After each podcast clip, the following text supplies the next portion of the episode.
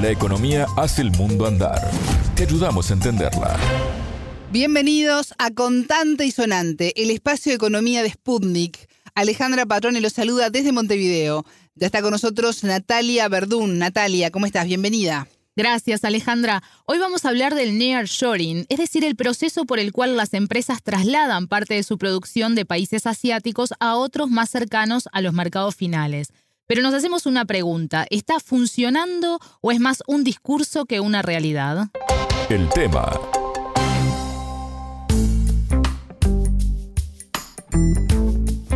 En los últimos años, este concepto de nearshoring se escucha cada vez más. Esto tiene que ver con procesos productivos que se desarrollan en zonas cercanas a los mercados donde opera una empresa ¿Puede explicarse así, Natalia? Sí, exacto. Y funciona en parte como contraposición al offshoring, ese traslado que comenzó a partir de los años 70 de parte de la producción de las empresas occidentales a países asiáticos para obtener mayores beneficios. Ahora entonces lo que se estaría dando es el traslado hacia países más cercanos a los mercados finales, ubicados especialmente en Europa o Estados Unidos. Y justamente este país es el impulsor de ese proceso de reubicación, según explicó a Contante y Sonante el argentino Federico Bacarezza. Él es magíster en Relaciones Comerciales Internacionales, docente de la Universidad Nacional de Avellaneda y de la Universidad Austral. Pero antes de meternos específicamente en el nearshoring, te propongo repasar cómo se llega al offshoring. La entrevista. El proyecto de offshoring es impulsado principalmente por la internacionalización de las empresas occidentales. Pensemos el crecimiento de China, por ejemplo. El crecimiento de China estuvo muy vinculado a una dinámica de tercerización, a una dinámica de offshore, de salida y de tercerización de actividades que primero se hacían en los Estados Unidos y que después se comenzaban a hacer a partir de los años 70 en la República Popular China. Y ahí comienza la salida, la transnacionalización muy, muy fuerte, años 60 y 70. Este proceso, ¿por quién fue impulsado principalmente? Fue impulsado por una dinámica de integración de la economía mundial. Va cambiando la economía mundial, aparecen nuevos actores como son las transnacionales, y estos actores que son las transnacionales impulsan una nueva lógica económica transnacional y la política acompaña. Bacarezza dice que la política acompañó, pero que el proceso fue impulsado por las transnacionales. Natalia, ¿qué pasa ahora con el nearshoring? ¿Sucede lo contrario? Así es, escuchamos cómo lo explica el entrevistado.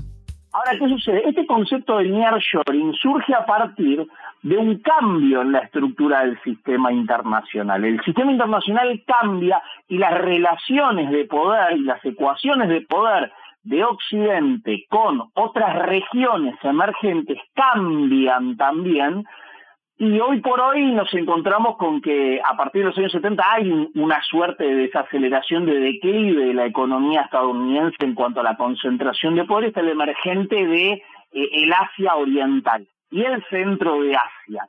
Y nos encontramos que hay nuevas reconfiguraciones de poder. Entonces, ¿qué sucede? En Estados Unidos surge este concepto de el reshoring primero, que fue anterior, como de traer, y surge este concepto de reshoring más que nada impulsado por la política e impulsado por el sector, digamos, más conservador de la política estadounidense, posterior a Obama, ¿no? De en ese conflicto comercial con China hacer volver a las empresas estadounidenses a producir dentro de los Estados Unidos. Y después ahora este concepto de reshoring, por ejemplo, de, de nearshoring, de acortar las cadenas de valor mundial. Pero es un concepto empujado por la política internacional, principalmente la occidental, y no por la economía, el funcionamiento de la dinámica económica transnacional. Entonces, ¿qué sucede? En este caso, la política eh, de los Estados Unidos y de una parte del Occidente es volvamos a tentar a las empresas para que vuelvan, pero las empresas no quieren acompañar. No es lo mismo el pensamiento del capital transnacional que el comportamiento o el pensamiento de la política conservadora estadounidense o británica. Tienen lógicas propias. El capital transnacional tiene lógicas propias. Entonces, el nearshoring tiene más que ver con una decisión política y con el interés de las empresas. Exacto, intereses políticos y conservadores, señala Bacarezza. una parte del capital estadounidense sí tiene interés particular en producir en su territorio, nos dijo el académico, hablando del reshoring, ese otro concepto que refiere a volver al país de origen al que él hacía referencia. Pero la mayoría está interesados en la economía global e intereses globales. Bien, Natalia, cuando se habla habitualmente del nearshoring, se hace referencia, además de la disputa entre China y Estados Unidos que recién comentaba el entrevistado, a cómo influyó la pandemia en las cadenas de suministro y en los fletes. ¿Esto no es un factor determinante para ese proceso de relocalización? Se lo preguntamos a Bacarezza y esto nos comentó. Lo que sucedió con el COVID-19 fue un fenómeno emergente que nadie podía llegar a prever. Lo que sucedió con, con el costo de los fletes internacionales posterior al COVID-19, la, podría decir la fase descendente de la pandemia, también tiene que ver con ese fenómeno excepcional.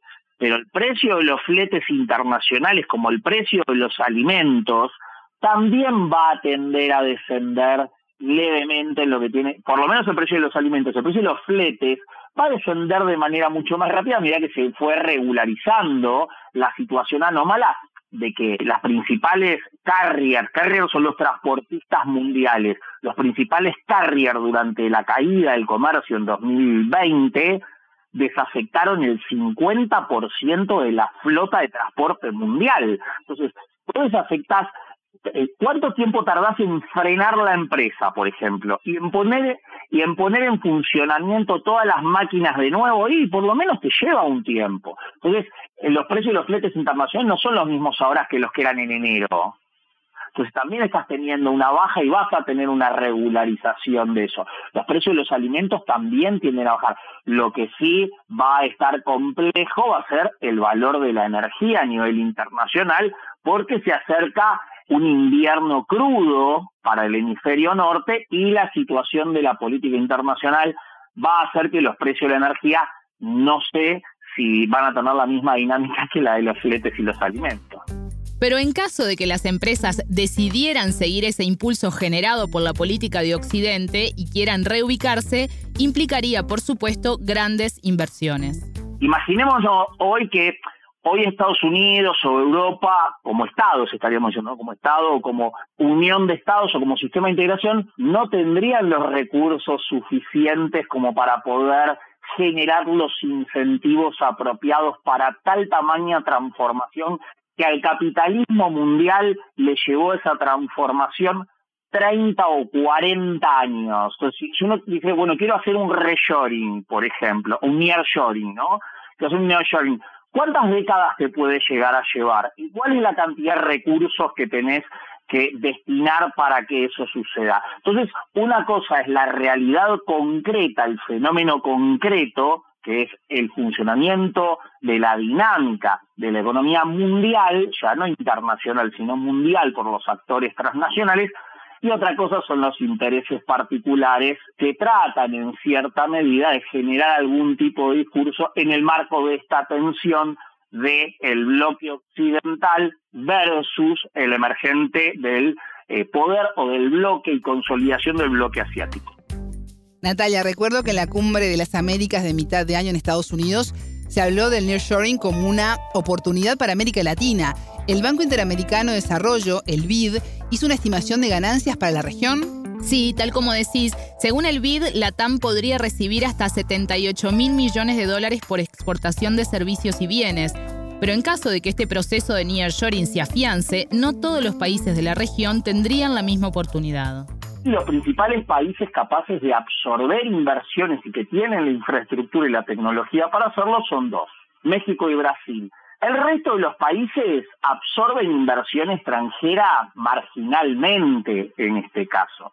¿Y por qué es eso? Y bueno, básicamente porque los países que tienen, digamos, la infraestructura apropiada, la normativa apropiada y la capacidad científico-tecnológica como para poder relocalizar parcialmente parte de estas inversiones en el corto mediano plazo serían estas dos economías. No sería Colombia, no sería Chile, Uruguay.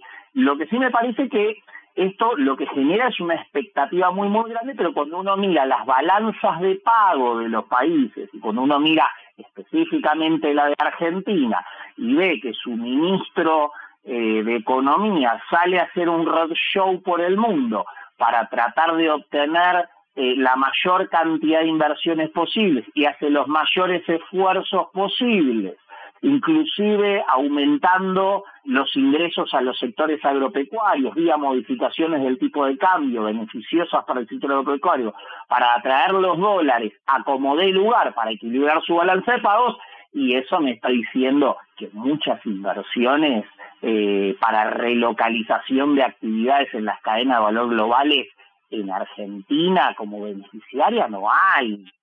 Entonces, ¿cómo le dicen hoy a, una filial de una empresa estadounidense, no, te tenés que volver a producir a Estados Unidos o a México o a otra parte, cuando en realidad en, en los países de América Latina no tenés ni la tecnología que tienen los países del sudeste asiático, ni la infraestructura, ni los costos. O sea, en materia racional, las empresas no, no tienen muchos estímulos. Y por otra parte, te da otra cosa, encima dejas el mercado asiático, salís de tu posición privilegiada dentro del mercado asiático, que en realidad es uno de las de los sectores más dinámicos de la economía mundial, a cambio de qué? Escuchábamos al magíster en Relaciones Comerciales Internacionales, Federico Bacarezza, docente de la Universidad Nacional de Avellaneda y de la Universidad Austral de Argentina. Muchas gracias, Natalia. A las órdenes. Pueden volver a escuchar este programa por sputniknews.lat. Contante y sonante desde Montevideo.